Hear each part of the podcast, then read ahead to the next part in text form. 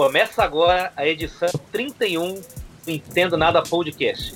Por isso, meu bom dia, boa tarde, boa noite a você que nos ouve, porque podcast é mídia streaming. Você ouve quando, onde e como bem entender. Hoje cá estou eu na apresentação. Teve uma mudança aqui no, na, nesse episódio especificamente, e mais à frente, assim que apresentar o episódio, o contexto do episódio, o tema, eu vou explicar para você. Mas mais importante que apresentar o tema e o contexto, que eu disse aqui agora, é apresentar ele. Ele, o gênio indomável de Indaiatuba, Luiz Orrossi. Olha, o, o, o Gênio Indomável é, é, um baita filme também, né? Você sabe que é um baita de um baita filme, filme. Baita filme. E gostei do epíteto, né? Não é epíteto, é epíteto. Gostei, gostei. Mas você sabe que aqui o Flávio sempre tem um também. E eu vou falar que ele é o, o Tupã da Pauliceia. É o Tupã da Pauliceia. É isso, é o Tupã da Pauliceia. Depois dessa semana de chuva, e olha, o, até, aconteceu um caos até com o Flávio. Até o Flávio passou pelo caos aqui, numa parte da gravação, que ele vai explicar daqui a pouco. Sucumbi ao caos. Foi o caos. Não, essa semana todo mundo passou por um pouco de caos, né? Não teve jeito.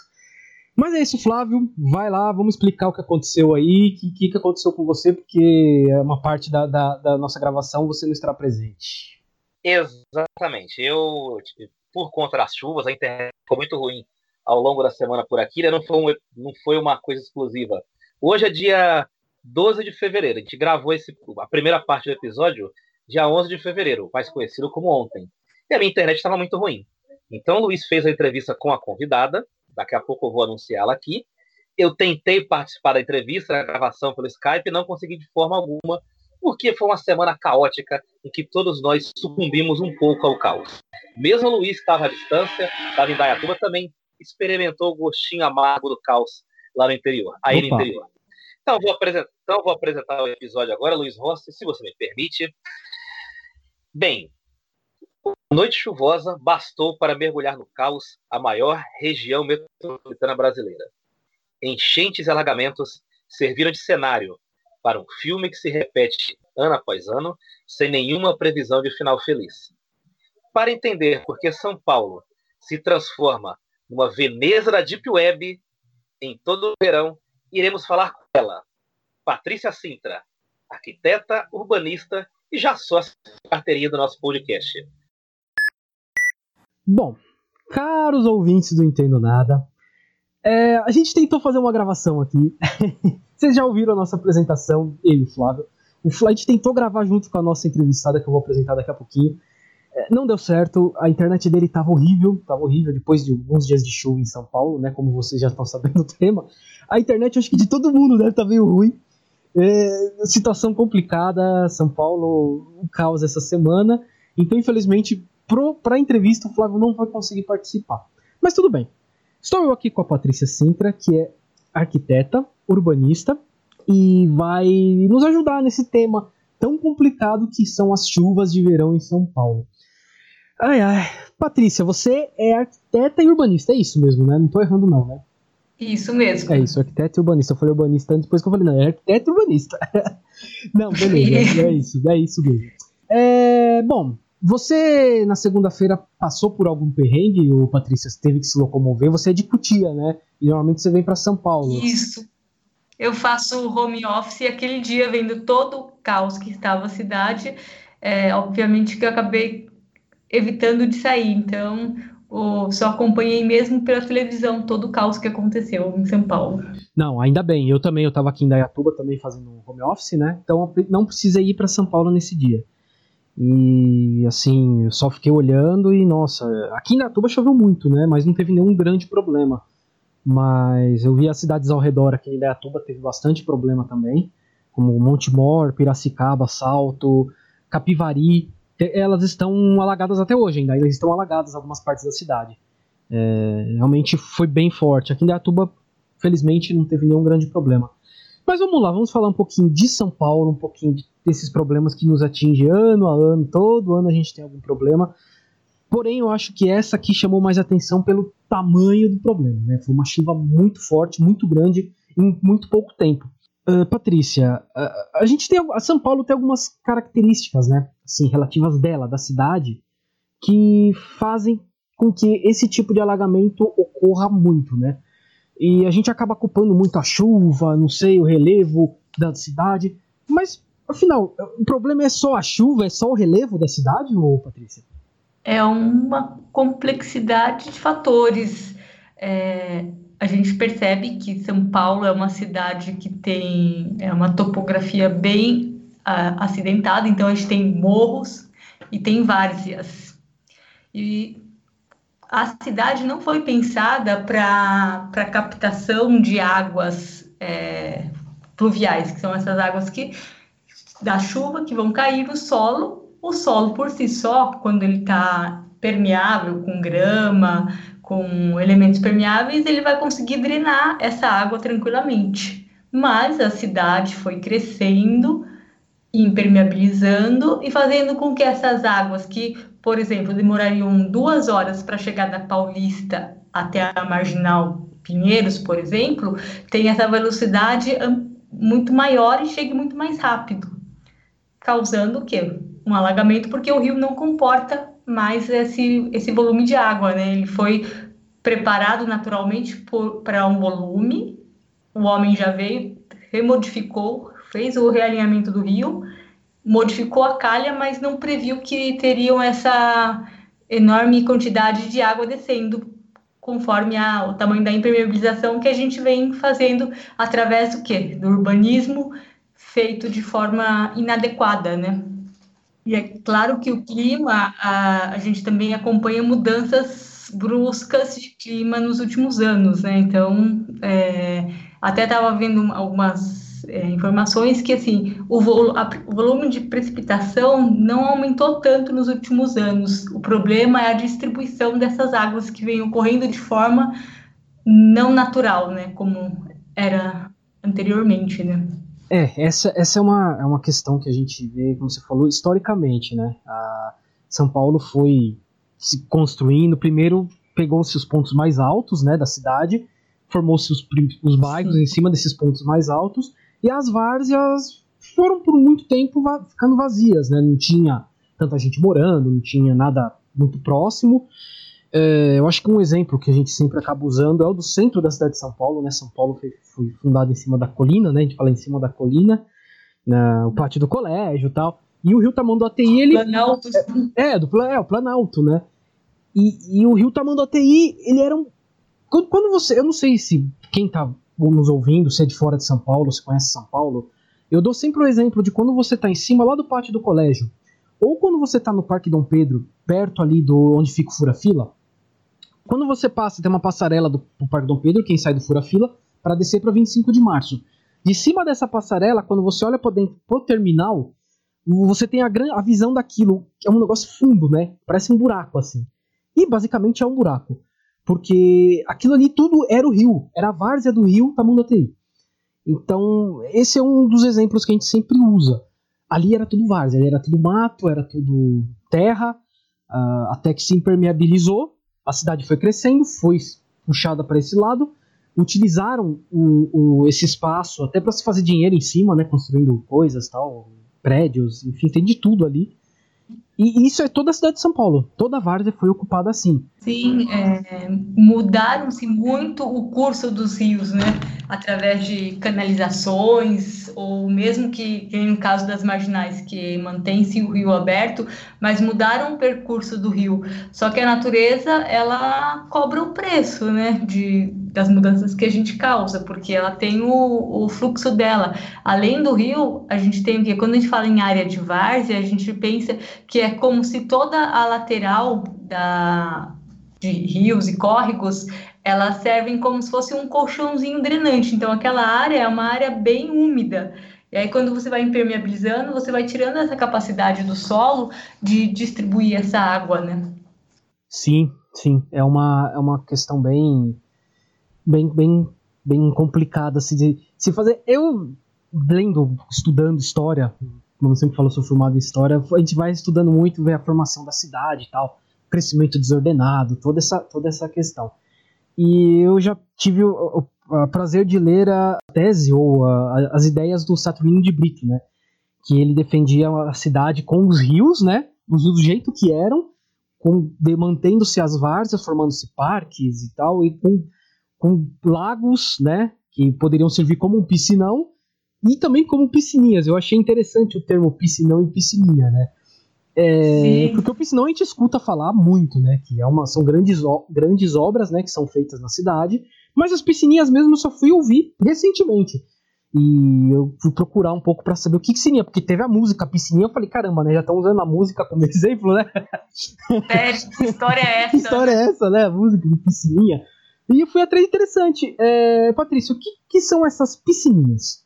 Bom, vamos partir do conceito de piscinão, que é o que a população, a, maior, a grande maioria conhece, que são que aquela, é, aqueles reservatórios normalmente feito pelo poder público para poder armazenar essa, as águas da chuva, justamente para dar um tempo de vazão maior até chegar no rio, porque se liberasse tudo de uma vez só, o rio não comportaria. Então, é, esse foi um, um projeto que foi lançado em 1997. Eu não sei se você acompanhou a história, eu dei uma lida sobre a história do, do piscinão, por que, que surgiu o primeiro piscinão? Foi por conta de um erro de projeto, quando eles pensaram em alargar, tinha o um projeto de alargamento das calhas dos rios Pinheiros e Tietê, eles tinham previsto que é, o alargamento daria conta por volta de 100 anos da, da vazão, de, to, de, todo o crescimento da cidade. Hum. Isso em 1986. Em 1996, quando começaram a fazer as obras, eles perceberam que o erro tá, é, havia um erro e não suportariam aquela a, a quantidade de chuva. É. Só que o financiamento desse, desse projeto era um financiamento estrangeiro, japonês. E eles ficaram com medo de, do, dos japoneses cancelarem a obra, o investimento, por conta desse erro. Aí, como sugestão, criaram começaram a criar esses piscinões. E aí foi o Maluf, na primeira gestão dele, que fez um, um dos primeiros. E aí existe sempre uma contradição com relação a custos, com relação à qualidade do projeto, enfim. O que a gente vê é que, mesmo tendo esses piscinões, eles ainda não atendem a demanda que é gigantesca quando a gente fala em volume de água, né? E aí as piscininhas ocorreram depois, é, em 2002, na cidade de São Paulo, como alternativa, porque assim, a gente vê grandes empreendimentos, a maior parte deles é, sendo lançados e com área permeável é, muito pouca. O que, que a prefeitura pensou? Vamos criar esse, essas piscinas individuais, esses reservatórios, dentro de cada um desses empreendimentos novos, para que absorva essa água, recolha essa água da chuva que vai estar caindo, seja no telhado, seja no quintal, área comum, para poder ter três maneiras de usar essa água. Uma delas seria é, reuso de água mesmo, então aproveitar para jardins, para bacias sanitárias, desde que se tenha o um tratamento adequado para essa, essa utilização de águas. Drenar para o próprio rio, né, soltando algumas horas depois para as águas pluviais da cidade, ou ainda criar um sistema de é, filtro de absorção que ele vai soltando lentamente no próprio solo ao redor. Então essa foi uma das ideias que eles fizeram e implantaram, tanto que agora todos os empreendimentos que tenham área maior que 500 metros quadrados de área permeável ou descobertas precisam fazer ter esse reservatório e aí atender às normas que eles solicitam para que tenha isso daí está ligado direto à aprovação. Então agora já não é mais uma possibilidade é uma obrigatoriedade. O que é bacana porque assim principalmente quando a gente pensa em reuso de água você economiza o uso de água potável para para outras coisas para lavar quintal, para lavar carro, para enfim, para várias coisas, né? Então, eu acho que essa é uma das leis que podem ser bem benéficas a médio prazo já está aí desde 2002. E aí, em 2007, foi lançada a lei estadual que também prevê que daí não é só no município, seria no estado, mas eu acho que essa lei é um pouco, embora seja estadual, eu acho que é, talvez não tenha tido tanto efeito, por ser mais é, polarizado, enfim. Mas na cidade de São Paulo, eu acho que essa é uma medida bem bacana para tentar minimizar os danos desses grandes empreendimentos que a gente vê nascendo todo dia, é, parece que descoordenadamente, né? É, eu ouvi falar um pouco desse termo das piscininhas ou de água de reuso, como se fala, quando tivemos esse a, a, é, apagão hídrico, né? Como foi falado na época. Né? Que secou a represa, né? Vencer secar as represas. Pois é, e acredita, acredita ou não, mesmo com essas chuvas gigantes, é, ainda a gente tem falta, é, ainda tem os reservatórios ainda tão, estão baixos, né? É, é, incrível, é incrível isso. Você falou do, do, do termo no Maluf e tal, mas o piscinão e, e piscininhas, é, é, a ideia é brasileira ou veio de fora pra cá? Não, claro que não. É, não, pensei que fosse, mas não, né? Isso já, já era um conceito é, europeu, já, tinha, já tinham sido utilizados em outros países. E acho que é por, até por conta disso, né? Viram que, quando viram que tinha lá o problema do do projeto lá que eles tinham calculado errado, foram atrás e acharam essas possibilidades para serem implantadas aqui. E a princípio poderia dar certo, mas agora já não dá mais conta, né? Porque para você criar esses piscinões acabam sendo áreas gigantescas, né? Um volume enorme e recursos bem, bem grandes, né? Para para se ter isso, né? Eles minimizam sim, mas não resolvem todo o problema da cidade, né? Que acho que é um problema que a gente precisa discutir de, de, de várias formas, vai, vai desde da educação ambiental até a execução de obras e tudo mais, né? Sim, é, são vários fatores, né? A verdade é esse, né? Que são muitos fatores. É, a gente falou aqui do, do relevo da topografia da cidade, realmente contribui. Que é descida, né? A gente falou descida, só que você impermeabiliza, a água vem com mais velocidade e a piscina, as piscininhas podem ajudar nisso, mas também não é a solução para tudo, né? Eu acho que aí a gente chega num ponto que é como a gente tratou os rios e os córregos aqui em São Paulo, né? Exatamente. Aí, aí é o ponto, né? Que e eu acho interessante porque eu, eu, a gente pegou alguns relatos hoje, né? Depois eu vou até colocar aqui alguns para a gente ouvir eu vou falar do, do caso do Leandro, primeiro, vai ser o primeiro que a gente vai ouvir esse relato, que é um amigo nosso, ele é jornalista, ele trabalha na TV Câmara Municipal de Guarulhos e mora em São Caetano. Então, ó, olha o caminho que ele teve que fazer, sair de São Caetano e chegar em Guarulhos, no centro de Guarulhos. Bom, vamos ouvir o relato dele e depois a gente volta para comentar um pouco sobre essa questão dos rios, tal, como a gente tratou os rios e córregos em São Paulo. Olá a todos, olá aos amigos que ouvem o podcast nessa hora. Eu sou Leandro, jornalista, e na última segunda-feira eu me desloquei até o meu trabalho, até que eu creio que não passei grandes transtornos, né? Eu saio de São Caetano do Sul é, para ir a Guarulhos e eu saí de casa por volta das 7 horas, 7 e 5, que é o meu horário habitual, para chegar às 8 horas no meu serviço. E, claro, devido aos alagamentos, ao caos em que a cidade de São Paulo se encontrava, é, eu cheguei com uma hora de atraso, eu cheguei mais ou menos 9 e 8, foi a hora que eu bati o meu ponto, né? É, então levei aí duas horas para fazer o trajeto que normalmente eu faço em uma. Até que eu não peguei grandes transtornos, o meu caminho é muito simples. Eu saio de São Caetano do Sul, pego ali um trecho bem pequeno da, da Avenida Guido Aliberti, praticamente já não é mais a Guido, é, cruzo a Avenida do Estado, é, passo pelo crematório de São Caetano, pego um trechinho pequeno da Anhanha Melo e entro na Salim para então, chega, então chegar na Dutra e aí é, chegar com tranquilidade a Guarulhos. E nesse, nesse trajeto, eu acho que como as pessoas já não tinham ido trabalhar, é, vendo o caos que aconteceu na, na madrugada para amanhã, né, de segunda-feira, madrugada de domingo para amanhã de segunda-feira, muita gente já não deve ter ido trabalhar. E isso, na verdade, me favoreceu, né? É, entre aspas, me facilitou. Como eu tinha uma reportagem, uma matéria para fechar, eu precisava ir e nem cogitei a possibilidade de não ir, né?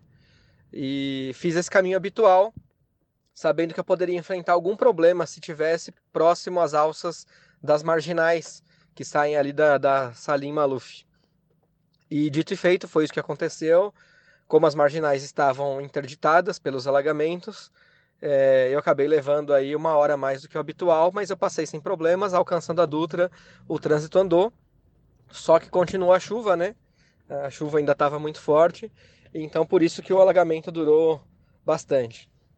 Acho que para pontuar, houve uma vez em março do ano passado também é, que choveu muito aí na minha região, aqui no ABC Paulista, em São Caetano, e aí ficou muito difícil de sair de casa porque todas as saídas para São Paulo alagaram e, e, tudo ficou trancado. A Avenida do Estado alagou, a Guido Liberti alagou, então não tinha nenhuma possibilidade de, de sair é, para São Paulo. É, ontem a imagem mais impressionante para mim, é, apesar das fotos que todos pudemos acompanhar pela internet, foi eu passando pela ponte do Tatuapé e podendo ver com o olho nu e cru uh, o, a marginal do rio Tietê. Então de lá de cima a gente conseguia ver e era um lago só. Toda a marginal Tietê era um lago só. Parecia uma cena apocalíptica, era uma coisa assustadora, mas tudo coberto pelas águas barrentas ali do rio Tietê na manhã de segunda-feira. É, é isso. Esse é o meu relato. Quero agradecer aí pela participação e um bom programa a todos. Vocês ouviram o Leandro, dá um grande salve pro Leandro aí, que é um amigo nosso aqui da casa. E, bom, vocês ouviram que ele pegou um trânsito, ele demorou uma hora a mais do que o habitual para chegar no trabalho, mas chegou, conseguiu chegar.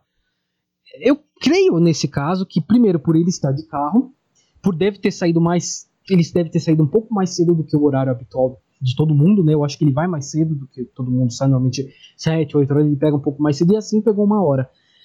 É...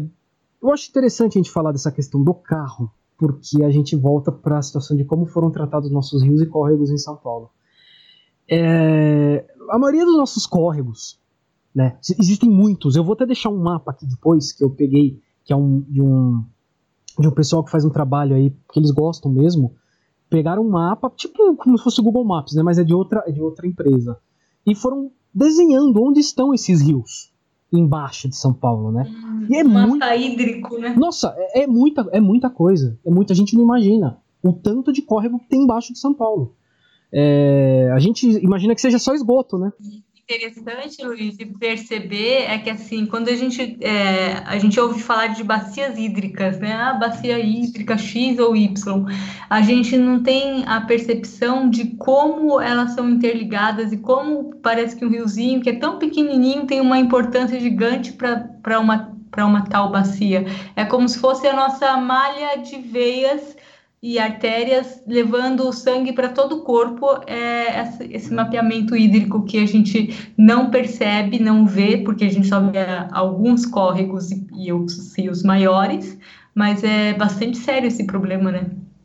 Sim, sim, não, muito sério. A gente, é, a gente que vai já cresceu na cidade de 30, 40 anos para cá, a gente não tem ideia de tantos córregos que existem, mas é quem viveu antes vai lembrar, lembra disso lembra dos córregos Sim. ali aberto, e que as pessoas falavam que era um grande lixão aberto, né? Porque desde, desde nunca se tratou aquilo da maneira como tinha que se tratar.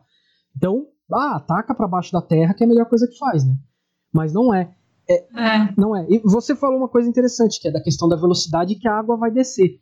Se esses córregos, que normalmente os nossos rios e córregos em São Paulo, eles tinham um trajeto é, cheio de curvas, era um sinuoso. Rio, sinuoso, isso mesmo, a palavra que eu quero lembrar, sinuoso. Eles, eles é, iam devagar, sabe, a água vai devagar. Então você retifica isso, coloca-se dentro de uma, uma caixa de concreto, né? Basicamente foi o que virou, ou canos, né? Sim, isso virou uma... uma... pista de alta velocidade, Nossa, né? De alta velocidade, então vai tudo de uma vez para um lugar só.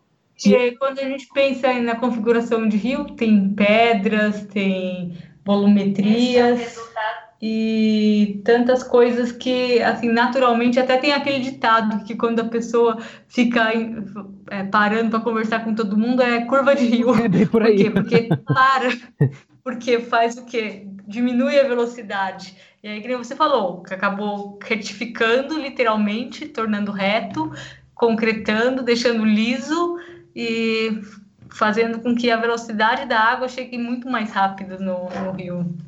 É, e é interessante porque boa parte desses córregos, rios, eles, eles se tornaram é, é, ruas, avenidas, para que você tenha uma, mais velocidade no trânsito, né? E que no fim só, só fez se aumentar o trânsito, não. Né? A gente perde muito tempo no trânsito. O dia que chove, então, como aconteceu, você fica mais tempo parado ainda nesse trânsito. E no fim não, não resolveu, né? Você tem lá os rios escondidos, não resolveu. É, é uma situação triste. E eles existem lá. Se fossem limpos, se fossem tratados da maneira como tem que ser, é, alguns, por exemplo, podiam ter virado parques lineares, como em muitos locais existem. É, eu acho que seria muito, teria sido muito melhor uso. A gente daria muito melhor com isso, estaria com melhor qualidade de vida. É, eu acho que isso daí vai dar nossa falta de educação. E quando a gente fala educação ambiental, a gente pensa que é uma coisa muito grandiosa, mas que você mencionou mesmo agora há pouco sobre os lixões que se tornavam esses córregos. Isso. E aí, em vez de educar a população para não ocupar e não jogar lixo e esgoto nesses rios, o que, que a gente fez? Ah, então é mais fácil ir lá e concretar. Nos primeiros cinco minutos do jogo funciona, porque você não vê mais o problema. Só que aí, ao longo do prazo, que nem ao longo dos anos, a gente foi percebendo que as intercorrências foram essas enchentes que foram aumentando absurdamente, né? Demonstra realmente a nossa falta de educação lá atrás, né? Não, Total, total. E não, não, se, não soube se lidar com isso, né? É incrível, a gente não soube lidar com isso, não ensinou ninguém a, a, lidar com isso e, bom. Ai, ai. Eu vou falar um pouco do caso da Givanilda agora, a gente vai ouvir o relato dela também, que é um relato até um pouco mais longo e foi uma situação bem, bem complicada. Meu nome é Givanilda, sou operadora de loja e moro em Guarulhos.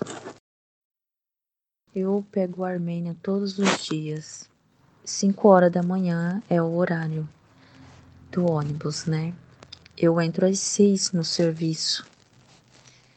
Mas infelizmente hoje não conseguimos chegar, nem eu e muitas pessoas que estavam com a gente no ônibus. 5h40, mais ou menos nesse horário, o ônibus trava, fica parado na entrada da Fernão Dias. E ali ficou. Ficou por muitas horas. Muitas horas mesmo. Ficamos ilhados, né? Ali já ficamos preocupados, né? Sem saber o que tinha pela frente, se dava para passar, se tinha como descer, né? A gente já fica nervoso, né? Fica tenso. Algumas pessoas desceram, né? Mas os homens, né? A maioria ficou no ônibus, a grande parte ficou. E foi assim, muito difícil, muito mesmo. Chegou um horário assim, que era 10 horas da manhã, a gente ainda estava no ônibus, sem comer, sem beber água, sem ir ao banheiro, sem beber água, sem tomar café né? Tinha pessoas já ficando com dor de cabeça. E foi uma situação muito difícil que eu nunca passei na minha vida. Nunca passei. A situação foi tão complicada porque chega uma hora que a gente tem né, que fazer as nossas necessidades e tivemos que improvisar uma cabana com guarda-chuva, é, uma cortina que o motorista emprestou pra gente, dele lá. A cortina até era grande. Né? E improvisamos a cabana, as colegas desceram, eu desci também para ajudar. E abrimos assim a toalha, né? A cortininha entre o ônibus e o alambrado, assim, esticamos o pano, colocamos guarda-chuvas em volta, né, para a gente poder fazer xixi, né, porque não tinha onde fazer, né, estávamos ilhados, né, não tem banheiro, estávamos numa rodovia e foi o jeito que tinha que fazer, né, não tinha outra solução. Então, assim, hum, eu, a minha parte, assim, no que eu puder ajudar, eu ajudo, né? Comprei salgadinho, dividi com as meninas, né? E água, né? Aí chegou uma hora assim também, era uma hora da tarde, a gente ainda estava no ônibus. Aí eu falei assim com as meninas, vamos ali naquele ônibus de viagem e vamos pedir para alguém lá deixar a gente usar o banheiro, né? Porque o ponto que a gente estava já era mais aberto, então não tinha como, né? Fazer xixi por ali, né? Tinha que ser num lugar mais escondido. Então a gente teve que pular o alambrado eu e mais outras mulheres pulamos, tinha uma gestante junto com a gente. Pulamos o alambrado e fomos até esse ônibus do outro lado da pista, na expresso, né? Aí pedimos, por favor, que deixasse a gente entrar, né? Que estávamos no ônibus desde as 5 da manhã e precisava usar o banheiro. Graças a Deus, o motorista foi muito gentil, né? Agradecemos muito a ele e ele deixou a gente entrar para usar o banheiro, graças a Deus, né? Foi muito gentil da parte dele. E não acabou por aí, não. Quando deu duas e meia da tarde, decidimos sair do ônibus. Por quê?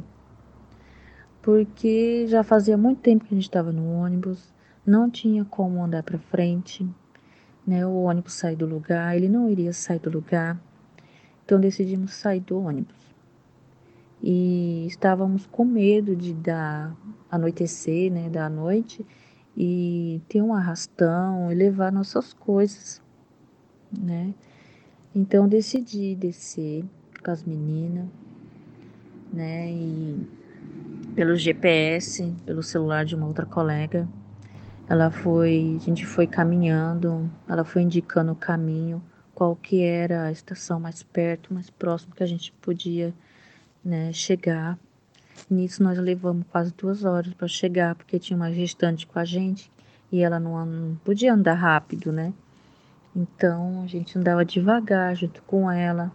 Mas todo lugar que a gente olhava só tinha água, água, água, água em todo lugar. Graças a Deus, Deus iluminou o caminho da gente. Conseguimos passar, atravessar sem inundação, né? Passamos de boa, graças a Deus. Aí passamos numa favela da Ticoatira, né? Passamos por dentro, assim, cortando o caminho, num beco bem fechado. Se fosse sozinha, jamais eu iria. E foi dessa forma. A gente andou, passamos essa passarela todinha. Aí pegamos o, o metrô, pegamos o ônibus, carrão, entendeu? Aí chegamos no carrão, aí descemos, aí nós fomos para Itaquera, pegar o ônibus em Itaquera para voltar para casa. E graças a Deus deu tudo certo. Nós chegamos em casa, chegamos no nosso destino, que é a nossa casa. E foi muito bom. Você não imagina o alívio que foi chegar em casa depois de um dia como esse. Porque chega uma hora que a gente fica com muito medo, entendeu? Porque tudo bem, a gente estava no ônibus, mas a gente não estava seguro também. Porque o rio estava tão cheio, tão cheio, que todo mundo comentava dentro do ônibus, do ônibus que também poderia transbordar mais um pouco de chuva ali, um pouco mais forte, iria transbordar aonde a gente estava, entendeu? Iria invadir de água ali também. E a gente estava correndo risco. Com certeza a gente estava correndo risco ali também. Então a gente ficou com medo de chover mais, chover forte e inundar ali, a gente ficar ilhado, ficar pior do que a gente já estava. E, e uma decisão de sair. Então vamos sair enquanto é cedo. É, era duas e meia da tarde. Aí eu falei para as meninas, conversei com elas, vamos sair enquanto é cedo. Porque depois que chegar à noite vai ficar pior. A gente não vai poder sair. É mais perigoso, né? Mulher assim andando sozinha. E se tiver de sair, vamos sair agora, né? Se for para andar, vamos andar agora enquanto é cedo. E foi o que foi. Né? Nós andamos, andamos, andamos bastante, graças a Deus, chegamos ao nosso destino, que foi a nossa casa. Porque no trabalho nós não chegamos, não. Não tinha como. E foi isso o nosso dia. Bom, vocês ouviram a Givanilda. Valeu, Givanilda, obrigado pelo relato. E o seu relato é bem, bem complicado. Muita gente ficou na sua situação, viu? Pelo que a gente ouviu, pelas, pelas entrevistas que eu vi aí, o pessoal entrevistando na rua, os repórteres, né? É, muita gente ficou na sua situação. Eu até vi um desses repórteres, né, naquele Hora 1 da Globo, né? Que é logo cedinho, coisa de 5 horas da manhã. Ele, ele conversando com algum, de repente me aparece um idoso. Mas assim, o cara, ele devia ter seus 80, quase 90 anos. Que também ficou preso na marginal lá. O carro dele ficou embaixo d'água. Aí um motoqueiro tirou ele de lá, o repórter parou, parou tudo, falou: oh, eu vou lá ajudar ele, depois eu volto aí pra falar com vocês. Foi lá ajudar. Que, gente, que situação, cara. Que situação. Uh, eu acho interessante que a, a Marginal Tietê, há, há, uns 20 anos, eu lembro que era normal que alagasse. Toda vez de chuva você ouvia falar de alagamento na Marginal Tietê. E pare, aparentemente tinham resolvido isso, né? Eu não sei, Patrícia, se tem relação, o que eu vou perguntar ou não, porque eu, eu lembro, no, na época se falava muito isso, que quando construíram a terceira pista, né, da Marginal, porque ela não tinha aquela pista do meio, né, eram só duas. Sim. E uma das reclamações que falavam, na época que o pessoal falava, falava, olha, se vocês colocarem essa terceira pista, vocês vão tirar mais um, um uma que puxa água, né, que tira água, e sim, o rio ele que vai... O que a gente falou sobre a várzea, a né, várzea, é a, sim. O lençol drenante Sim. Do, a esponjinha lateral, né, do rio. Isso, e depois disso, depois da construção dessa terceira pista, não sei se por coincidência ou não, você falou que não tem chovido tanto mais, ou tá mais localizada a chuva, né? Mas isso tem, realmente reflete na Tietê, isso daí? Essa terceira pista refletiu mesmo para que aumentasse essas enchentes? Sim, mas não exclusivamente, né? Porque, é, como você mesmo disse, ele acabou, ela acaba criando uma parte, tirando uma parte de permeabilidade do solo, que, que deveria ali servir como a esponjinha para diminuir a velocidade da água que está chegando até o rio. Mas também a gente lembra que nesses 20 anos muitas obras foram erguidas muitos córregos retificados. E tudo isso vai fazendo o quê? Criando a pista expressa para a água chegar até o rio. Então, não dá para dizer que a, essa terceira pista é a única exclusiva causa do, dos alagamentos da, da marginal. É todo um conjunto que a gente vai aumentando, né? E que nem o número de, de prédios, de, de investimentos foram foram bem altos. Então, tudo isso vai fazendo. E às vezes parece que não, ah, mas como está tá tendo um avanço da imobiliário, por exemplo, nos Jardins, ou na Paulista, ou. Mas como que isso reflete para chegar no, no, na Marginal Pinheiros ou na Marginal Tietê? Porque a água vai fazer o caminho dela, vai descer por algum lugar. Tanto que a gente vê, por exemplo, aqui em Cotia mesmo, na, a, no bairro em que eu moro, tem uma avenida que é bem íngreme. Quando chove, é uma cachoeira, a velocidade da água é absurda. E, então, assim, é, a gente cria mecanismos para essa água chegar bem mais rápido, criando grandes painéis de laje que vão captar essa água de uma forma mais rápida e lançando na mesma velocidade para o rio, né? Então, não tem como, como uma calha desse porte que são o Rio Pinheiros, o Rio Tietê, dar conta de toda essa de todo esse volume de água, né? Ah, não mesmo. Na verdade, uh, a gente viu o que aconteceu com o Tietê. E o Pinheiros, ele. Eu acho interessante. Eu vou, eu vou colocar mais um relato aqui para poder falar do Rio Pinheiros especificamente de uma coisa que é bem interessante dele, né? É, é a Rose Mesquita, que é mais conhecida como minha cunhada. ela, ela, mandou o relato dela, coitada. Ela saiu de, de da região de Parelheiros para ir para a região da Paulista. É, vamos ouvir o relato dela primeiro, depois a gente volta falando sobre a, toda a questão. Bom, eu faço o caminho até o terminal Grajaú para pegar o trem sentido Pinheiros para ir trabalhar. E na hora que eu cheguei, o primeiro trem não tinha nem saído ainda, que é o que sai 4h40. Então ele saiu já era 5 e 5 e ele estava indo só até a estação Santo Amaro com velocidade reduzida. Começaram a fechar os portões da estação para o pessoal não, não entrar, porque disse que estavam os trilhos todos alagados e não dava para passar. Liberaram algumas catracas. O terminal estava super cheio. O terminal Grajaú estava super cheio. Os, as filas para pegar ônibus estavam intermináveis. E quando o trem começou a sair para ir sentido Santo Amaro, quando chegar lá, terminal super cheio também, para você conseguir fazer uma audiação para a linha Lilás estava bem tumultuado. Então, assim, o pessoal tava sem saber o que fazer. P pelo alagamento dos trilhos. Aí acabei não conseguindo chegar no serviço e voltei para casa. Para voltar não tive tanta intercorrência, só a demora mesmo para conseguir pegar a condução de volta e foi isso. Bom, vocês ouviram aí a, a, a Roselene, a minha cunhada.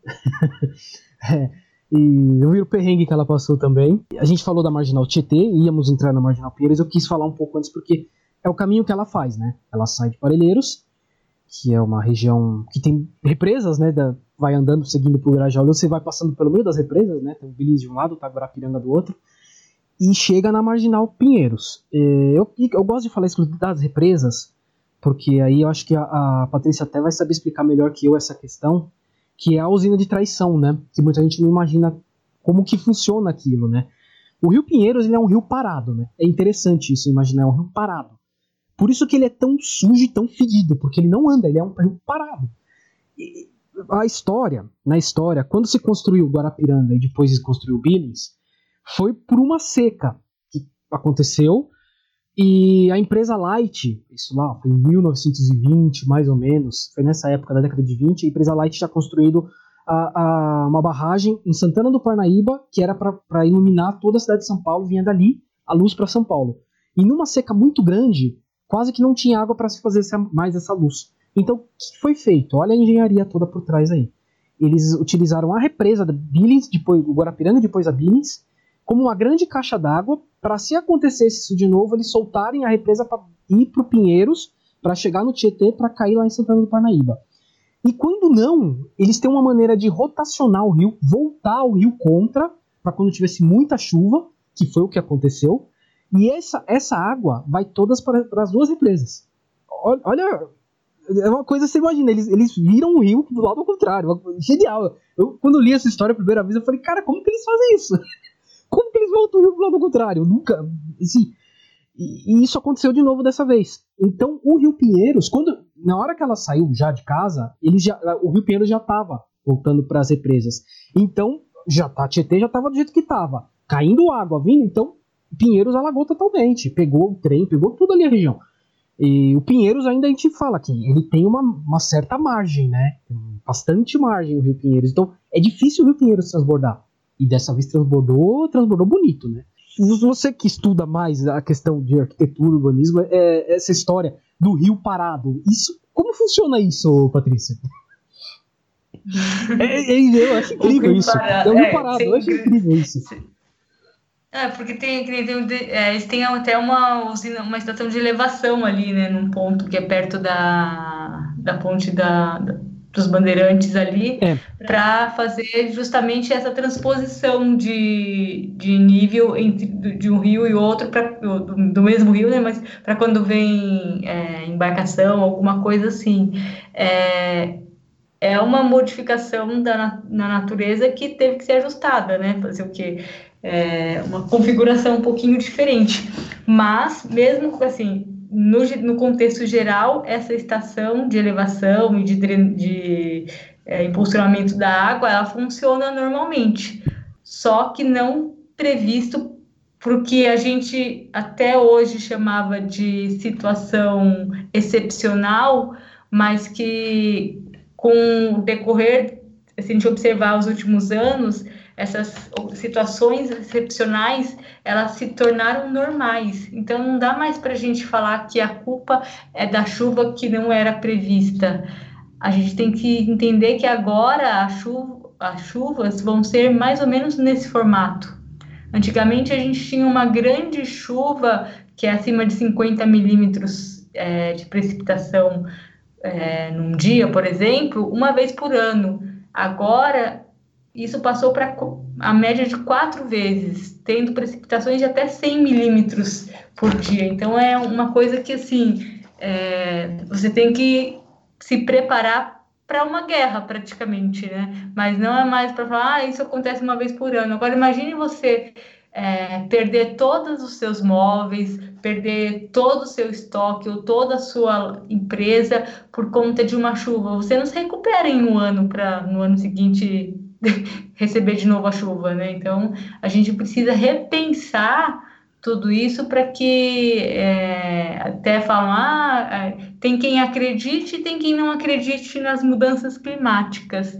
Só que enquanto a gente está nessa discussão, a natureza está mostrando que já não tem mais que ficar discutindo, tem que agir agora, né? O tempo de pensar já foi, agora tem que agir rapidamente, né?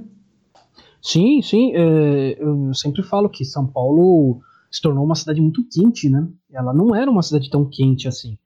E isso tem a ver também, passa pela mudança climática, pela maneira como a gente construiu a cidade, formando bolsões de calor, né? Esse é um outro, outro problema, uma outra questão, mas que contribui para que essas chuvas aumentem que venham mais fortes, né? Porque quanto mais calor, a chuva vem mais forte. Isso é, um, é uma, uma lei aí que né, é, todo mundo sabe, muito, um lugar muito calor, a chuva vai vir, vai vir muito forte. E São Paulo sempre foi um lugar ameno, não era um lugar tão quente como é hoje. É uma cidade quente. Conhecido como a Terra da Garoa, Terra né? da Garoa. Olha, não é mais, né? Há muito tempo que a gente não tem mais essa, essa questão da garoinha no, de tardinha caindo. Não, acabou. É um lugar quente e a gente impermeabilizou tudo. E não, não, não dá muita saída para água, né, cara? Não tem. A única saída que a água tem é o Rio Tietê. Praticamente São Paulo é isso. É, cai Pinheiros, cai Tamanduaté e vai tudo pro Tietê e a saída que tem é aquela. Não tem outro jeito. Mas, bom, vamos ver o último relato, que é da Renata. Ela estava saindo do Tucuruvi para chegar na Moca, não conseguiu, voltou, né? Mas vamos ver, vamos ver o relato dela primeiro. Meu nome é Renata, tenho 31 anos e sou jornalista. Essa última segunda-feira foi um dia de caos completo na cidade de São Paulo. Com as chuvas eu não consegui chegar ao trabalho, mesmo saindo de casa com muita antecedência. O trânsito já estava completamente congestionado, até mesmo nas ruas de bairros residenciais. Fora os semáforos apagados, árvores caídas e alagamentos, né? Deixando até carros de grande porte e caminhões submersos. Então, para garantir a minha segurança, eu achei melhor retornar para casa e esperar as condições se normalizarem na capital.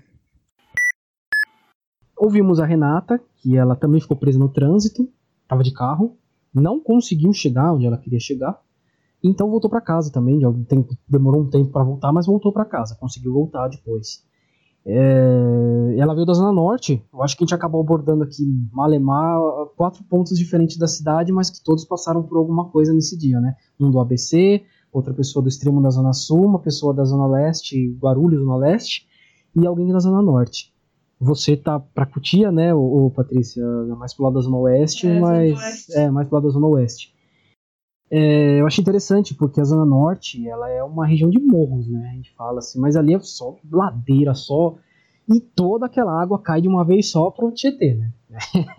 E não tem jeito. Então, o que ela passou ali foi realmente a chuva que caiu, descendo tudo da Zona Norte pro Tietê, enchendo o Tietê de água ali, não, não teve muito o que fazer. É, eu acho interessante que a gente abordou aqui muita coisa, ô, ô, Patrícia, e uh, não demos a solução ainda, né? Não, solução. A gente não vai dar solução, né? Na verdade, a gente vai colocar algumas não. ideias aqui, né? Porque solucionar isso aí, se fosse fácil, gente já teria solucionado. Com certeza. Eu até estava brincando com o Flávio que a gente tem que criar o barco é, moradia móvel através de barcos, porque as pessoas estão perdendo né, as casas, então já cria a moradia que vai ser um, um barco flutuante e já resolve, né? é, você sabe que o, os moradores ribeirinhos lá no Rio Amazonas, a casa deles flutua, né? É, não sei se você já viu, Sim, isso a casa deles flutuou, né? Foi feito pra flutuar, porque o Rio Amazonas sabe que é uma ah. Ah, né? temos a tecnologia brasileira, né? Essa é brasileira, tá vendo? Não precisa de piscinão. Aí. Vamos fazer a casa flutuante. Eu acho Nossa, sabe uma coisa que você também é, me fez lembrar agora, com a gente falando disso de barco e tal, foi de Veneza, né? Que também está passando por uns por é sérios verdade. problemas disso também. É né? É verdade, Veneza, sim. É, a questão de Veneza realmente é a mudança climática em, funcionando da maneira como todo mundo vem dizendo há 50 anos, né? Vai se derreter a geleira, o mar vai subir e quem está na beirada do, do continente vai ficar embaixo d'água. Praticamente. E Veneza já era meio embaixo d'água, né? Então, a tendência é que Veneza é, suba. assim, já é uma cidade que foi prevista para desaparecer, né? Prevista para desaparecer. Mas... É isso, né? Basicamente é. é. isso aí. Todo ano, cada, cada ano que passa, a, a cheia vai ficando maior, né? A cheia vai ficando maior. É isso. É, basicamente é uma prova da mudança climática, para quem não acredita. Mas... Acreditem ou não, ela, ela está aí. Ela né? tá aí. Quer ver, quer não ver, tá, tá aí. Vai acontecer. Não tem muito o que fazer. Mas é isso. Patrícia, a gente colocou aqui algumas soluções, né? É, fala -se, uhum. Falamos muito de educação ambiental. A gente acabou falando até um pouco no meio ali de as pessoas tratavam os rios, os córregos como lixo e, e o rio e o córrego tá devolvendo isso pra gente. É, pois é. O que, o que poderia ser feito? Qual educação que poderia ser ensinado para as pessoas para que melhore essa situação? Essa educação precisa, precisa ser desde muito cedo. Então, começar agora vai ser um projeto de médio prazo, porque ensinar as crianças é, a importância dos rios, o porquê você não jogar lixo, por exemplo, nas ruas, você não entupir bueiros, é, você não jogar o sofá no rio, é, não jogar sacos de lixo ou entulho no rio, vai fazendo com que, ou mesmo que não seja no rio, muitas vezes você pensa assim, ah, eu vou jogar no terreninho aqui do lado que não vai ter problema. E aí, quando a gente vai fazendo isso, a gente vai criando problemas pontuais que vão chegar, de uma certa forma, até o rio. E aí, obviamente, que a gente diminui, neste caso, é, a, a vazão do rio, aí precisa fazer é, limpeza, drenagem para aumentar o leito carroçal do rio e vai gerando mais problemas. Então, essa educação que é mínima, quando a gente fala da questão do lixo, que se a gente tratar disso já resolve uma parte relativa do problema, claro que não toda, mas a gente já começa a minimizar o caos que a gente causa no rio, é um ponto importante. Outro ponto que assim é, vem sendo discutido, mas ainda falta tecnologia e investimento é, por exemplo, o asfalto. Porque as nossas ruas, vamos combinar que agora a gente deu prioridade para carros sim, sim. e não, não mais para vegetação, um pouquinho para pedestre e muito mais para carros. Então, por que não se utilizar desta dessas vias para fazer o quê? Um asfalto drenante, que vai permitir que a água possa escoar para a terra e aí efetivamente é, pelo menos diminuir a velocidade dela chegar até o rio. Só que ainda temos é, empecilhos no custo disso para grande tráfego. A gente tem hoje já asfaltos para esse tipo de situação, só que para, por exemplo, tráfego é, pequeno, então estacionamento ou condomínio residencial é, fechadinho, que aí o, o número de veículos é menor. Para as grandes avenidas e rodovias, as concessionárias têm utilizado um asfalto tipo SMA. E aí, assim, eu vou falar bem pouco, porque obviamente que eu não entendo dessa tecnologia, mas ele é um pouco mais granuloso. Então, é, por conta disso, ele permite que tenha um pouquinho mais de absorção de água. Não significa que ele seja ecológico ou drenante mas é um pouquinho melhor do que, do que são usados nas ruas é, nas ruas menores e convencionais. Então, ele faz o que? Ele melhora o rolamento dos veículos na estrada, diminui o atrito, mas também acaba absorvendo um pouquinho de água para não criar aqueles espelhos d'água. Então, é um avanço, ainda que pequeno, mas um avanço. Mas acho que se a gente conseguir pensar nesse no aspecto de asfalto, drenante, a gente já teria um grande ganho de, de permeabilidade da, das cidades. É claro que essa implantação a gente sabe que não vai acontecer de uma hora para outra, se isso, chegando essa tecnologia, né? Mas já é um, um caminho para isso.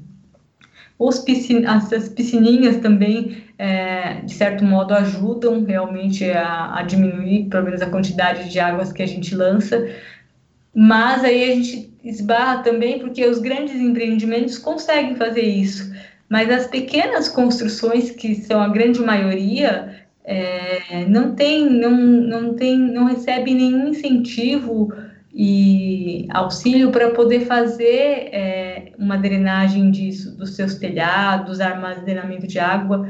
Quando a gente vai fazer isso individualmente, ainda é muito caro. Então, se a gente pensar em uma política é, de investimento para atingir casas menores também ajuda, porque quantas casas é, grudadinhas umas nas outras a gente tem nos bairros?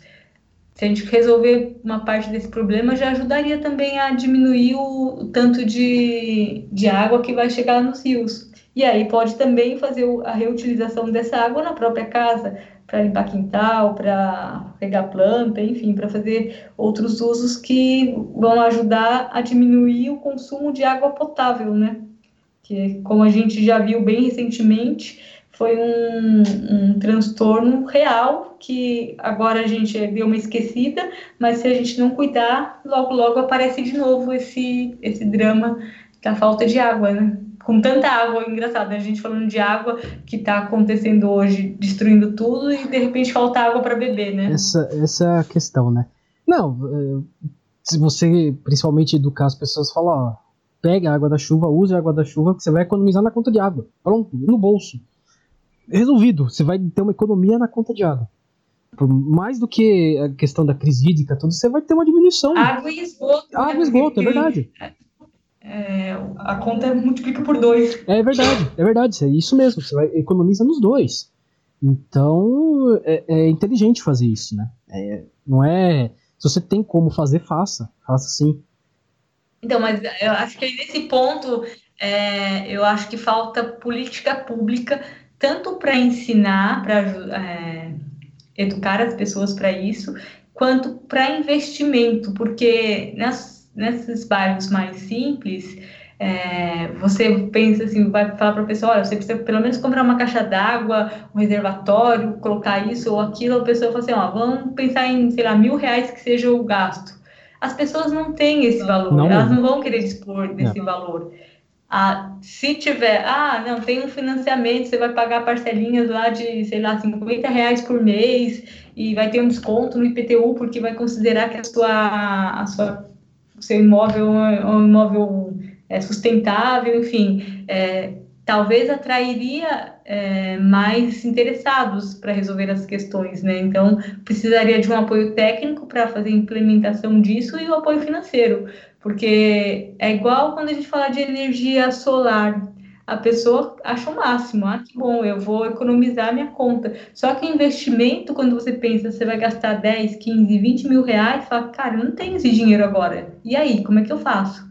Então, é necessário que a política ajude isso, para poder subsidiar um pouco isso e minimizar e as pessoas poderem implantarem, até que chegue um ponto em que isso se torne um hábito, não uma exceção, né?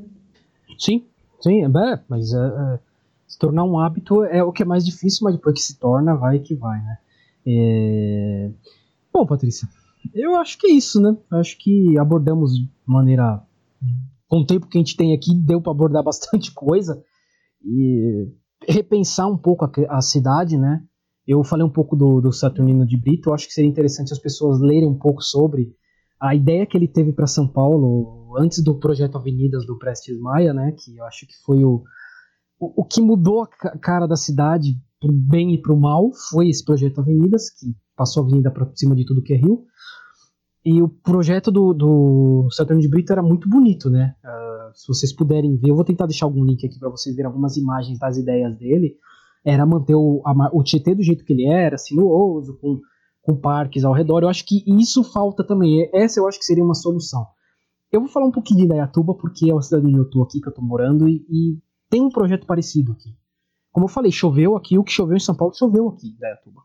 Eu achei até engraçado, depois eu mostrei a notícia para minha esposa, porque a, no jornal aqui da cidade saiu assim: nossa, catástrofe, chuvas. Aí embaixo, em Dayatuba, quatro árvores caídas e um poste. Eu falei, cara, que catástrofe é essa, né? Não, que grande catástrofe, né?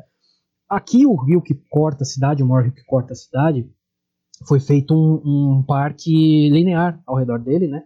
Bem grande, bem extenso à margem. E é um parque mesmo, uma coisa lá, com grama, terra tal. E do lado do parque, sim, passa uma avenida. Duas, né? Uma, uma avenida que vai uma avenida que volta. Como se fosse uma marginal mesmo. E pode chover o que for aqui. Pode chover o que for que não alaga. E tudo que é feito, esse rio tá no, na, na várzea, tá lá embaixo, né? O, a cidade vai subindo ao redor. E não, não tem, você não escuta falar de problema de alagamento, de gente que perdeu o carro, que perdeu a casa. É, é claro, é uma cidade de 250 a 300 mil habitantes, que está crescendo, mas mesmo crescendo, eles estão mantendo essa ordem, tentando manter essa, essa, essa ordem. Claramente, estamos falando de uma cidade que está crescendo agora a partir dos anos 2000 para cá. Então, com outra ideia. Com Sim, outra... uma consciência um é, pouco maior, né? Muito maior. Mas eu acho que daria para fazer isso em São Paulo, em alguns lugares, sim. Não, não vejo. Uh, claro que tem alguns lugares que não tem como você mexer mais nisso, mas eu acho que o próprio Tietê daria para fazer isso, o próprio Marginal Tietê. Então é, é, é, uma das soluções. É, formar esses piscinões, mas que seriam como lagos, na verdade, né?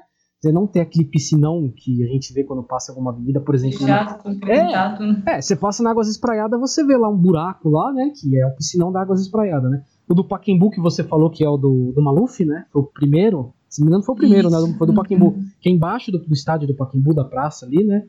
É, ele é fechado, eu tava lendo sobre isso, que ele trouxe um outro problema que é insetos e ratos. Que eles moram dentro desse piscinão. Né? é um lugar fechado, é um então, lugar. A, a gente é, resolve um problema e arruma outros dois, né? Arruma outros dois, então. Então, assim, é, soluções tem, não são fáceis, tem que ser debatido, tem que ser explicado. Eu acho que a educação é o primeiro, é o que deveria estar sendo feito há muito tempo. E, bom, e é isso, né, Patrícia? Você tem mais alguma coisa a ser falada sobre esse tema? Eu acho que esse tema agora, é, embora a gente sofra na pele, né? É um momento de discussão. É, é a única forma que a gente tem de realmente olhar para o problema, porque quando já vem sendo falado de todas esses, é, dessas situações, da mudança climática, das possíveis enchentes e tudo mais, há muitos e muitos anos. Mas quando, quando é com o meu vizinho e não é comigo, tudo bem. Isso. Porque é o meu vizinho. Isso. Mas quando para todo mundo, e aí quem agora parou, não só a cidade de São Paulo, parou ao redor, porque ninguém chegava, ninguém saía, é uma situação de caos que nos faz pensar efetivamente, e aí, e agora? O que podemos fazer, né? E temos que ter consciência que não é só o poder público que tem que resolver isso ele tem um papel fundamental, mas é um pouquinho de todos nós, né? Com a consciência do lixo que a gente vai descartar na, na rua, da boca de lobo que a gente vai entupir, do, da reciclagem que a gente não faz. E temos políticas, por exemplo, quando a gente fala em construção, mesmo uma casa no terreno, tem as normas básicas que você tem que deixar uma taxa de permeabilidade para o solo receber essa água. E a primeira coisa que as pessoas fazem é ignorar isso. E aí depois culpam o governo pela, pela, pela falta de, de capacidade de cuidar, né? Isso. Mas a gente também tem a nossa responsabilidade de cuidar, né? Se cada um cuidar um pouquinho, é como a dengue. O que, que adianta passar na casa de 10, mas um vai e deixa o vasinho de água lá é, proliferando. Então, assim, temos que todos nós abrir os olhos, né? E ajudarmos uns aos outros, porque uns têm um pouquinho mais de consciência e outros não, né?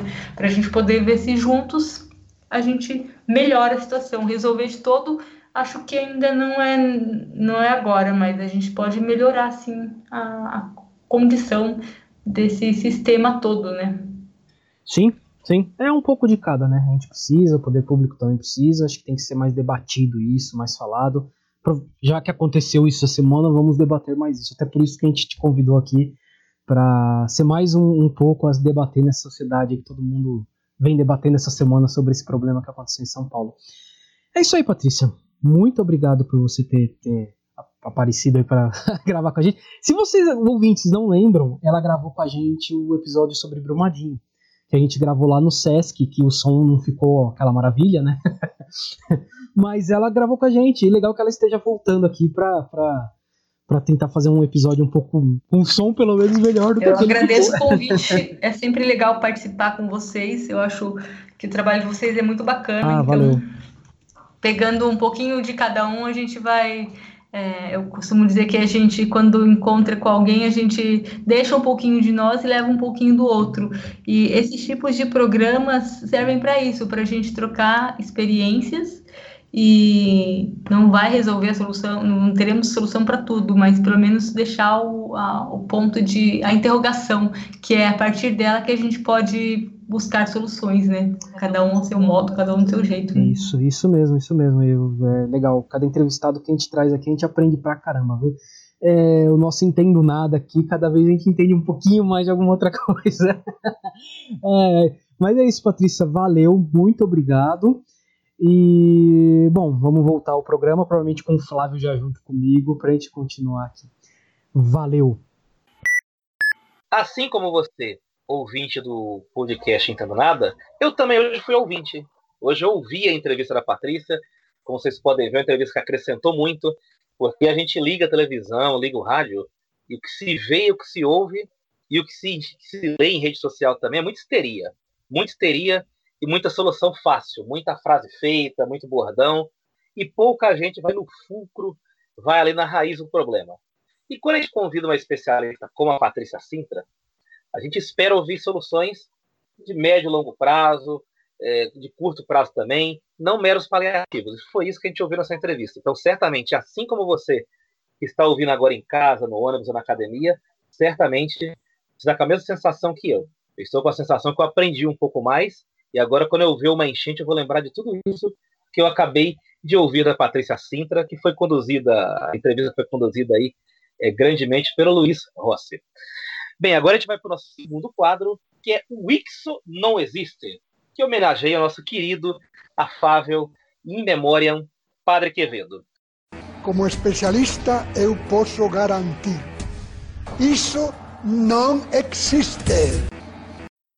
Eu trouxe uma notícia aqui, não que eu assisto esse tipo de programa, gente. Vou hum. falar uma coisa que eu vi contar por aí, eu não assisto esse tipo de coisa. Que envolve o Big Brother. Ih. Você do outro lado no seu celular, no seu notebook, imaginando que sou eu, porque eu sei que você quer me bater, porque eu não sou culto o suficiente, como vocês podem ver. E, e assim, eu achei essa notícia muito interessante, porque ela tem um, um subtexto, ela tem um contexto muito, muito legal para a gente debater aqui. A notícia é assim, estava no Globo.com e no Observatório bolwall.com.br. BBB 20. Adson, que foi eliminado ontem, dia 11 de fevereiro, do, do Big Brother. Adson e Lucas afirmam, prestem atenção, presta atenção no que eu vou falar, afirmam que já ficaram com Jennifer Lopes. Ah, rapaz. Ah, vou te falar, hein? Ficaram com Jennifer Lopes. Ah, é só isso. Ah, é, é, assim, eu vou até estender um pouco esse, esse tema, porque assim, matematicamente, qual a chance de dois brasileiros que se conhecem, que estão no mesmo círculo social, ficarem com a Jennifer Lopes. É uma coisa que matematicamente não se sustenta. E a Jennifer Lopes sabe que existe o Brasil, gente. A chance de ter contato com um brasileiro assim é muito difícil. Mas o que eu quero falar desse, desse, dessa notícia não é do Big Brother, não é, de, não é do Adson, nem do Lucas. O que eu quero falar é que o homem. A gente fala muito de fake news dos tempos para cá. Nós já abordamos aqui com o Gilmar Lopes esse tema no nosso podcast. Mas a verdade é que desde a da, da, da, da tenra idade do nosso planeta Terra, seja pelo evolucionismo, seja pelo criacionismo, o homem, eu não estou falando do, do, do, homem enquanto espécie, estou falando do gênero homem. O homem sempre foi uma grande fábrica de fake news. Então, é, eu nunca fiz uma pesquisa científica, mas em rodas de amigos e agora em rede social, se você reparar os maiores comentários e as maiores produções de mentira, de links mentirosos, quase sempre partem de homens. É um homem que fala um negócio ali exagerado, é um homem que, que aumenta um pouquinho ali, é um homem que, que faz um vídeo se vangloriando de alguma coisa. Então me parece que a natureza do, do homem hétero, principalmente, é uma fake news ambulante. Esse tipo de notícia, a gente está tirando pedra aqui do lado de fora, porque é muito fácil de atirar pedra na vidraça que é o, um participante do Big Brother Brasil, seja 20, 21, primeiro. Há 20 anos a gente está tirando pedra neles. Mas isso aqui acontece todo dia em boteco, isso aqui acontece todo dia em sala de faculdade, em trabalho, e isso rende processo. Já houve casos de mulheres que pegaram, tiveram acesso a conversa de celulares, a, de celulares, e fizeram o homem confessar em rede social, em público, e não ficaram com ela, e depois rendeu o processo. Então, o que eu queria extrair e queria falar aqui desse tema é que o homem, é o homem hétero, é uma grande fake news ambulante. E isso cabe perfeitamente no nosso Ixo Não Existe, Luiz Rossi. Cabe perfeitamente. Eu tenho que fazer dois adendos aí, que o Padre Quevedo, em janeiro, fez um ano que ele faleceu, a gente acabou não comentando sobre isso, né? Que é, é uma figura presente no nosso programa, né? Desde o começo. Faz um ano que ele faleceu, dia 9 de janeiro, eu li aqui. A segunda parte que eu queria falar, concordo tudo que você falou, tudo, tudo mesmo, sim. E no exato momento estamos vivendo mais uma dessa, dessas é, é, fake news, ou mentiras mesmo, que os homens héteros contam, que foi a, a desastrosa a participação de um depoente, que eu esqueci o nome agora, lá na, na CPI da, do Congresso, e ele faz uh, afirmações contra a jornalista, baita jornalista Patrícia Campos Melo, acusações baixas, dizendo que ela, ela queria oferecer sexo em troca de, de, de afirmações dele. Só que ele tá se ferrando e ele vai se ferrar bonito porque ela tem tudo provado, toda a conversa que ela teve com ele, que não houve nada disso. Ele passou as informações que precisava passar para ela. E, assim, é, é, baixaria total. E é a mesma história do homem hétero, que inclusive nas conversas você vê isso, dele tentando chegar nela, falando, não, vamos sair, vamos fazer não sei o que, e ela cortando e só querendo as informações que ela precisava. O nome dele, só pra te ajudar, eu peguei o nome dele aqui no Google, é Hans River do Rio Nascimento. Isso, ele mesmo. É isso mesmo. Eu queria lembrar o nome. Lembrava, lembrava o primeiro nome, só o Hans, eu não lembrava o resto. E é, é uma coisa, é uma baixaria, uma coisa baixa de alguém que, que tá perdido. Provavelmente ele falou demais, falou que não devia, porque é, é daquele caso que a Patrícia Campos Melo também revelou, ainda na época das eleições, um pouco depois das eleições, dos disparos da, do WhatsApp, né? E foi ela que foi atrás, descobriu e lançou. E ele estava em partes disso, falando para ela tudo o que aconteceu. Então a gente está vendo acontecer isso agora. Se você entrar no Twitter, entrar na Folha, entra no site da Folha, vocês vão ver lá tá tudo enlecado, tudo que aconteceu e o processo que ele já vai tomar dela, porque ela tem tudo provado. E mais, ele mentiu na CPI. Então ele tem, além do processo que ela vai tomar, ele vai tomar dela, ele ainda corre risco de ser preso por, por, por mentir na CPI, o que é um crime. Bom, o Flávio falou bem também da questão de Jennifer Lopes, os rapazes lá falaram, podem tomar um processo dela também, se, se for verdade mesmo, eu acredito que não seja verdade, mas é ridículo, é ridículo, é ridículo. Não, é, olha, é, é, demais de ridículo. E Flávio, se você vê um alagamento, você primeiro saia dele, depois você lembra do episódio, tá? eu vou deixar, vou deixar lembrado, quer ver? Saia dele primeiro, aí depois você lembra do episódio, beleza? Beleza, fechado. fechado. É, Bem, é. vou para. Agora a gente vai começar a falar sobre as dicas culturais. Boa. Vai subir o nível aqui. Eu sei que você ouve subir o nível, você que mora em São Paulo fica com medo, né? Olha. Porque acha que é subir o nível do rio e da água, né? Calma, gente. É subir o nível cultural aqui. Eu vou dar minha primeira dica cultural. Aliás, vou ceder a vez para o Luiz Rossi. Eu quero que o Luiz fale para mim qual é a dica cultural dele. Depois eu falo a minha, a Patrícia fala dela em seguida. Ah, beleza. Então eu vou falar a minha aqui. É um documentário pequeno, um documentário de meia hora, que fala exatamente sobre o que aconteceu na cidade de São Paulo nessa semana, né? Mas isso, um documentário de há 10, que acho que tem uns 15 anos já esse documentário, uns 10, 15 anos. Mas tudo que você vai ver nesse documentário vai explicar o que aconteceu exatamente nessa semana com todas essas chuvas e tudo mais. Que é o documentário Entre Rios. Ele, eu vou deixar o link para vocês porque ele é aberto. Ele tá no, no site Vimeo ou Vimeo, não sei como que se fala, acho que é Vimeo, que é um site de, de vídeos também muito parecido com o YouTube, só que ele é um pouco mais profissional.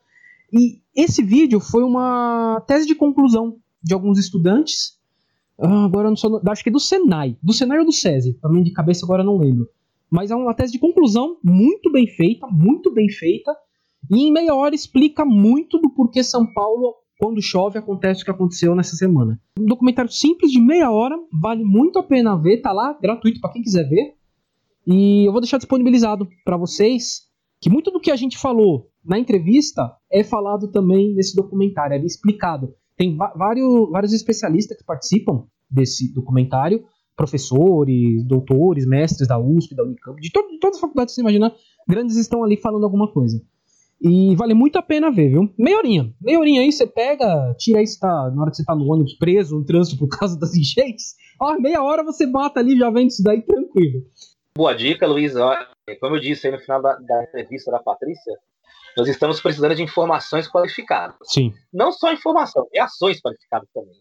Mas se a gente quer cobrar, se a gente quer uma cidade melhor, um país melhor, nós precisamos ter base para fazer essas cobranças. Sim. Não é só ficar repetindo o jargão, ah, o cara jogou lixo no jogou lixo no córrego, o político é safado ladrão. Não, isso não é novidade nenhuma. Vamos, vamos, vamos falar de novidade, de coisa que, que pode agregar e que pode cobrar de maneira cirúrgica e exigir ações mais cirúrgicas e mais efetivas de políticos e também de nós, enquanto cidadãos. Bem, agora eu vou dar minha dica cultural, Luigi. Boa. É, eu, o, o, meu livro, a minha dica cultural é um livro. Uh, é um livro que a princípio parece que não tem a ver com o tema do programa, mas tem tudo a ver. O nome do livro é A Morte em Veneza. É um livro que conta a seguinte história. É o livro do Thomas Mann. Só para você ah, anotar e depois tá. procurar no Google, em PDFs, ou procurar na livraria mais próxima de você, antes que todas fechem, que a maioria está fechando por aí. Uh, nesse livro, um escritor alemão, ele vai para Veneza, ele está fatigado, aquela, aquela escrita artística, né? O cara está precisando descansar a cabeça. Até que um dia ele vai para a praia e vê um rapaz muito bonito saindo do mar. O nome desse rapaz é Tadizio.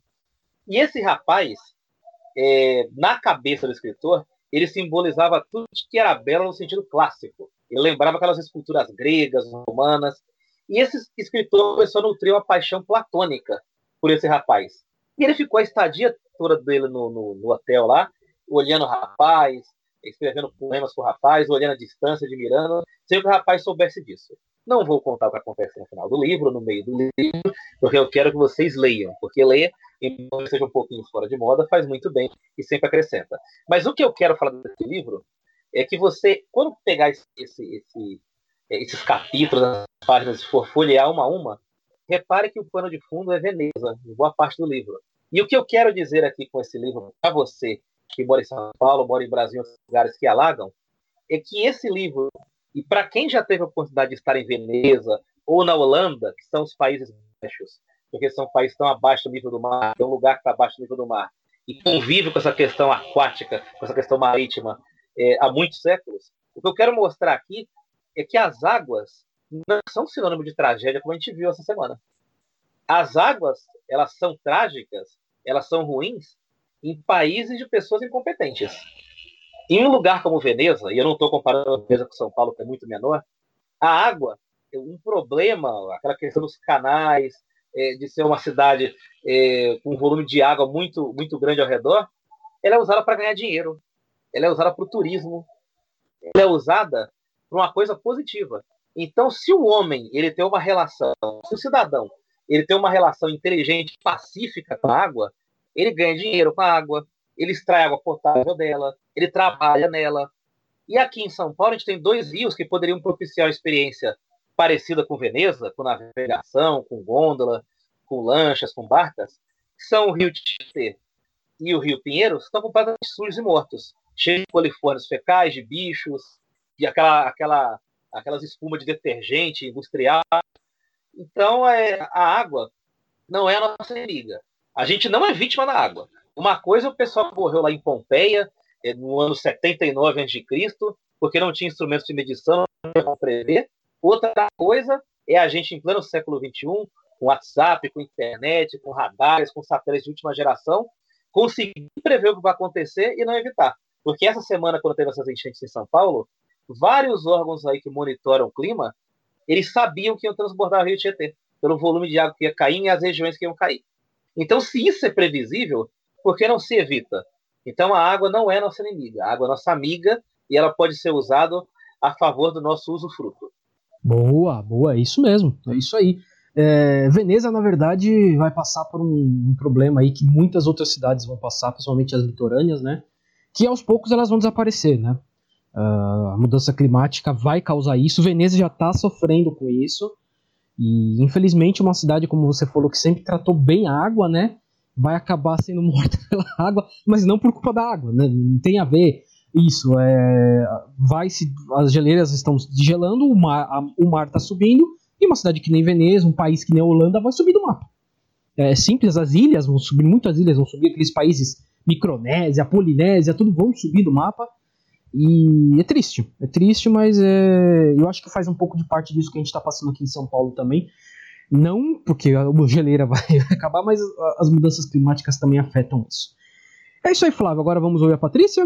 A Patrícia tá deu uma dica cultural muito interessante. Eu gostei muito do livro, a gente conversou em off antes de gravar o programa, né?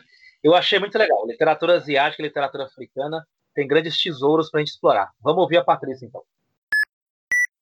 É, esse livro chamado A Costureira de Cair Carrana é uma história real de uma menina chamada Camila que durante a guerra do Talibã é, ela teve que sustentar a família, porque nessa ocasião os pais e os filhos mais velhos eles eram mandados para a guerra e ficavam só as filhas que não podiam trabalhar fora, não podiam é, sair sozinhas, tinham que ter sempre a companhia de algum homem e elas como ela sabia costurar, o que ela fez? Ela começou a costurar dentro de casa e até a, os comércios locais escondidas, acompanhada do irmão mais novo de 10 anos para vender, e aos poucos ela foi fazendo o quê? Criando uma rede de primeiro a família, as mulheres costurando, e aí depois foi ajudando outras meninas da comunidade, porque ela achava que ela tinha obrigação de ajudar as outras meninas a sustentarem as suas famílias, porque a situação era bem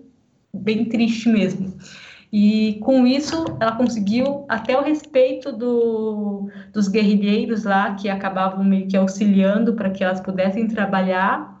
E ela foi crescendo a tal ponto de que ela foi convidada a participar da, de, da, de umas organizações femininas, foi parar na Casa Branca para dar discurso e mostrou que, assim, temos a capacidade de ajudar cada um dentro da nossa da sua possibilidade, da sua realidade, mas quando a gente se dispõe a fazer alguma coisa diferente, a gente consegue, com dificuldades ou não, a gente consegue. Depois ela fez faculdade de, de outras coisas, não ficou, não se tornou efetivamente uma empresária da indústria têxtil, mas ela fez questão de criar é, grupos que ajudem as mulheres a se desenvolverem financeiramente no, nas suas comunidades, né, sem ter grandes, é, respeitando as, a sua religião, os seus costumes e os seus hábitos, né.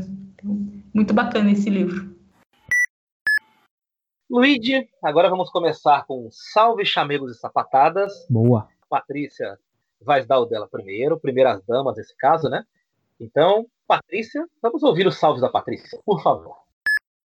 Então, salve vai para o grande Flávio, que não conseguiu estar tá aqui com a gente por problemas técnicos. E para minha amiga e sócia arquiteta Vanessa Bervenuto também, que em, talvez em uma outra oportunidade possa gravar com a gente. Valeu, galera! Luigi, por favor, seus salves, chamegos e sapatadas agora. Bora, vamos lá, vamos lá. Bom, o primeiro salve aqui vai para o nosso querido Mikael. Ah, grande Mikael. Ele soltou uma novidade para mim esses dias aí, que acho que ele deve ter falado para você também, né, Flávio? Falou. Que ele vai ter um podcast, cara. Vai ter um podcast, olha só. A gente tá. Tô feliz mesmo, falei pra ele, fiquei feliz pra caramba. Ele ainda tá, tá todo empolgado, ao mesmo tempo tá com medo, né? Tava conversando com ele, que ele fica meio assim, ai, como que eu vou fazer entrevista? Eu falo, calma, vamos, vamos conversando. Até falei para ele que eu, a gente tá querendo fazer uma entrevista com ele para falar sobre esse podcast dele. E se ele quiser fazer uma entrevista com a gente para testar também, fique à vontade. A gente tá aqui para isso. E, então, um salve e já desejo. Se rolar mais um almoço daqueles, a gente vai de novo também. Não, você não tem. Quanto a isso, você não tem. Olha! Aquele almoço, olha, rapaz. É, é abuso, né? Estamos abusando já também, né? Coitada da mãe dele, né? Chega lá, tá fazendo comida, tá um banquete lá pra gente, rapaz. Mas é isso mesmo. É, grande Mikael, precisando, a gente tá por aqui, trocar umas ideias aí. Quando sair o podcast dele, a gente vai anunciar aqui também. Vai estar tá anunciado aqui. É, vou mandar um salve pra Mariane Stube, que foi uma amiga minha de faculdade, é uma amiga minha, né? Da época da faculdade. Ficamos, perdemos contato, ela saiu antes da faculdade, foi fazer outra, e voltamos a conversar agora, por causa do podcast. É, eu acabei fazendo umas propagandas, tal, ela viu lá no Facebook e voltamos a conversar. E, então eu tô mandando um salve para ela. Aliás, ela, ela, me deu hoje uma, uma ideia, né? Porque ela foi acompanhar uma prima no hospital que vai fazer uma operação lá específica. E ela me manda uma foto de máscara. Eu falo, cara, você tá na China, velho? O que, que você tá fazendo? Ela fala, não. Nesse hospital aqui, nesse hospital aqui tem cinco casos de H1N1. Eu falei, caraca, velho, o H1N1 tá pegando mesmo. Eu nem sabia. E como a gente vai, vai ter uma entrevista muito interessante aí chegando por aí, essa, essa ideia, isso que ela me falou agora já vai me servir como uma questão que eu vou fazer lá pra frente. É, então, valeu, Mariane. E o Cláudio do BlaBlaCar, Flávio Santos, olha a situação. Uh, a gente pegou, pegou alguma, alguns contatos, né? Fomos atrás de algumas pessoas que passaram perrengues, né? Na cidade de São Paulo por causa da chuva. E eu lembrei do Cláudio. O Cláudio é uma, uma carona. Eu até comentei com você que a gente vai entrevistar ainda ele. Ele tem muita coisa para contar pra gente aqui sobre o que ele faz. E olha o perrengue, não. Eu falei, o seu perrengue foi o campeão. E eu mandei uma mensagem para ele no dia, né? Na terça-feira. E ele, ah, cara, você não sabe o que aconteceu, velho. Ele vai de Indaiatuba para Guarulhos, né? Ele sai de Indaiatuba para Guarulhos. Na rodovia dos Bandeirantes, ele mais dois caronas, de repente ele me pega uma lâmina d'água, carro capota na rodovia dos Bandeirantes, cara capotou, foi parar no meio do Uau. canteiro central. Não, assim, ele me mandou as fotos do carro. Falei, cara, como que vocês saíram vivo disso? Carro, não existe o carro. Ele tá internado no hospital de Jundiaí, tá bem. Ele quebrou três costelas, né? Claro, tá bem. Não tá, tá, tá com dor pra caramba, né? Mas tá bem. No geral, ele tá bem, tá conversando, tá ciente. Os dois caronas que estavam com ele estão bem. E então, não, um salve melhoras, né, cara? Você, você nasceu de novo, porque as fotos que ele me mandou, sinceramente, não, não dá para saber que carro que é, cara. O negócio feio, ele capotou muitas vezes na rodovia. Então, o perrengue dele foi o maior de todos, né? Eu falei, eu vou comentar, vou mandar um salve pra você. E melhoras aí, né, cara? Pô, que susto, cara. Você vê que as chuvas, essas chuvas aí, elas é, afetam as pessoas de várias maneiras, né? Cara, que, que situação, hein, Flávio? É bom você contar isso, porque é uma coisa altamente didática para quem está ouvindo. Sim. Sabe, a, a, a, gente, a gente vê as imagens da chuva, a gente convive com a chuva aqui em São Paulo. Luiz hoje está tá livre disso, está em Dayatuba, né, que é uma bela cidade. E a gente pensa o quê? Na, na, na boca de lobo, como, como nossas vós falavam, né? Tem a boca de lobo ali, vai cair, ou do carro entrar na enchente ser carregado. Mas uma lâmina d'água, que é uma coisa que muita gente esquece da existência, pode causar uma puta na tragédia. Então, assim, ainda bem, ele está bem, correu tudo bem. Mas o importante dessa história é o cunho didático. Trânsito é assim, ó, uma poça d'água, um deslize, você vai embora. Você sai voando com o carro. Então acho que foi muito legal você contar aqui e casa perfeitamente com a ideia do nosso podcast. Sim, não, e eu fui perguntar para ele por causa do podcast, que eu sei que ele gosta, ele escuta, ele sempre tá mandando aí, aí eu falei, ah, vou, vou falar com ele, né? Ele, ele tá sempre indo para São Paulo, alguma coisa aconteceu, mas não imaginava que tinha acontecido isso. Ah, olha, é, que situação. Então, quando está dirigindo, tem que prestar muita atenção nas lâminas d'água quando tiver chuva. E é complicado, cara. A gente fala, ah, não pode fazer isso, não pode virar o volante, não pode pisar no freio, mas, meu amigo, acho que na hora que você caiu naquilo ali, você não tem o que fazer. É, acaba acontecendo e é contar com a sorte, como foi o caso dele, de ter, de ter saído vivo dessa. E como diz o poeta do futebol, na teoria a prática é outra, né? Na teoria a prática é outra, é isso mesmo. E você falou de Indaiatuba. Pois saiu até notícia aqui falando do desastre que foi a chuva em Dayatuba, tá? Que caíram quatro árvores e um poste. Eu vi essa notícia e eu falei, não, não é possível. Não é possível. É uma cidade como essa, cair quatro árvores e um poste. Ah, não.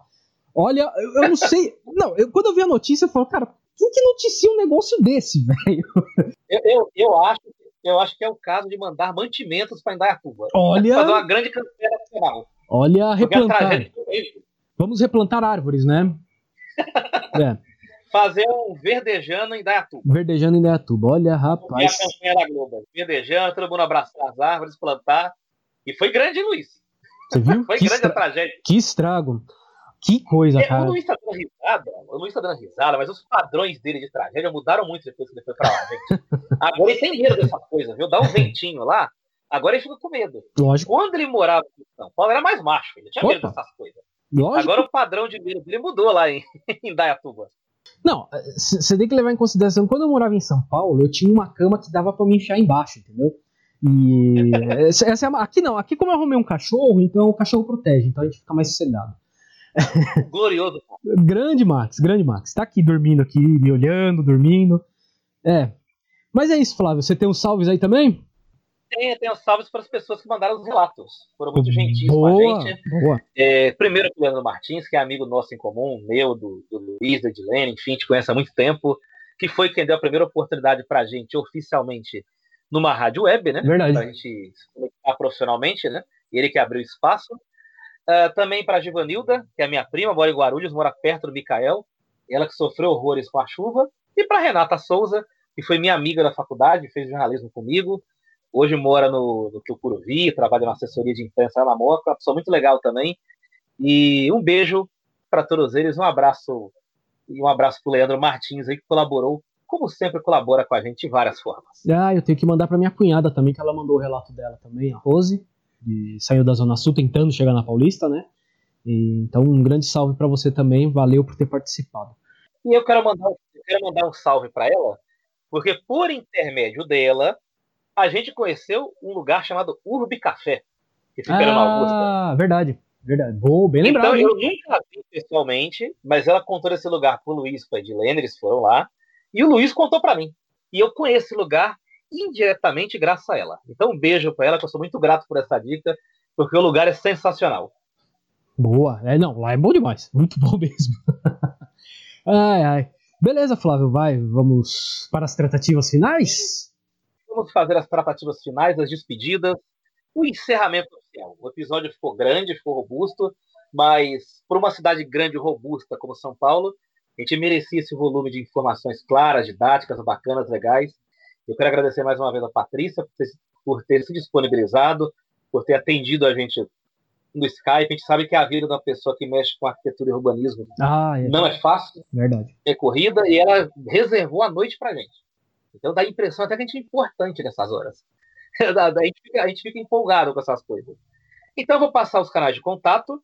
Anota aí, vou falar- usar um termo bem antigo. Anota aí, pega sua agenda e sua caneta e anote os endereços e links que eu vou falar.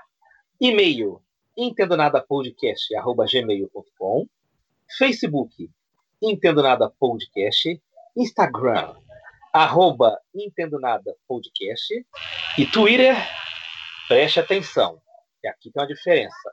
Arroba Entendo N Podcast, não tenho nada, é N, porque já tinham registrado usando o termo nada entre Entendo e Podcast. A gente não pôde, a gente não pôde usar. Então são esses os canais de contato. No YouTube é o canal Entendo Nada Podcast. É isso, né, Luiz? Isso, isso.